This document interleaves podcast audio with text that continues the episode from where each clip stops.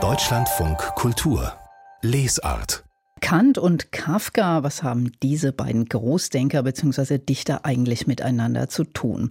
Einmal schon, dass in diesem Jahr ihre runden Geburtstage gefeiert werden. Immanuel Kants 300. fällt eben auf das gleiche Jahr wie Franz Kafkas 100. Todestag. Und was sie womöglich darüber hinaus verbindet, außer seiner eigenen Begeisterung und warum sich die Auseinandersetzung mit ihren Werken jederzeit nicht nur in diesem Jahr lohnt, das erzählt Luca Pizzato. Treffen sich ein Philosoph und ein Versicherungsbeamter im Radio.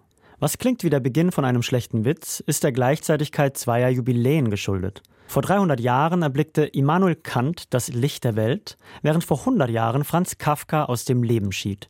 Der eine, ein preußischer Idealist aus Königsberg, der sich den großen Fragen der Aufklärung und Vernunft widmete. Es ist überall nichts in der Welt, was ohne Einschränkung für gut gehalten werden kann, als allein ein guter Wille. Der andere ein jüdischer Pessimist aus Prag, geplagt von Depressionen und vertieft in Fantasien von Verwandlungen und Irrgärten. Als Gregor Samsa eines Morgens aus unruhigen Träumen erwachte, fand er sich in seinem Bett zu einem ungeheuren Ungeziefer verwandelt. Ein ungleiches Paar, von dem man auch heute lernen kann. Kant hat zwar nicht die Welt bereist, dafür aber die Untiefen seines Verstandes erkundet. Ich soll niemals anders verfahren als so, dass ich auch wollen könne. Meine Maxime solle ein allgemeines Gesetz werden. Der kategorische Imperativ. Ein sperriger Satz, die Idee dahinter aber denkbar simpel, so handeln, wie man es sich von anderen auch wünscht. Eigentlich eine goldene Regel des Miteinander mit gesellschaftlicher Dimension. Wie mit jenen umgehen, die sich in existenzieller Not an uns wenden.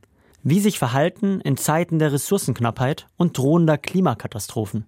Kafka hält uns hier den Spiegel vor. Es hilft nicht, sich zu verteidigen, wenn kein guter Wille da ist. In Kafkas Welt gibt es weder Logik noch Moral.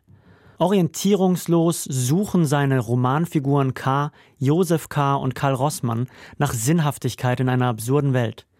Zwar vergeblich, aber dennoch mit dem guten Willen zu verstehen. Hier treffen sich Kafka und Kant. Habe Mut, dich deines eigenen Verstandes zu bedienen. Sapere Aude, Kants Appell zur Mündigkeit wird in Kafkas Werken mühsame Realität. Und das ist dieser Tage so politisch wie seit langem nicht mehr. Denn mündig sein bedeutet auch, von dieser Mündigkeit Gebrauch zu machen und Haltung zu zeigen, selbst bei widrigen Umständen. Kafka und Kant, Kant und Kafka, zwei unbestritten prägende Denker, doch nicht alles ist Gold, was glänzt. Theoretisch Universalist war Kant rein praktisch ein Rassist.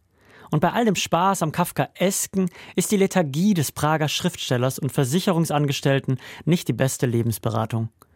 Deshalb gilt für deren Jubiläen erst die beiden lesen, dann von ihnen lernen, aber schließlich moralischer zu handeln als Kant und glücklicher aufs Leben zu schauen als Kafka.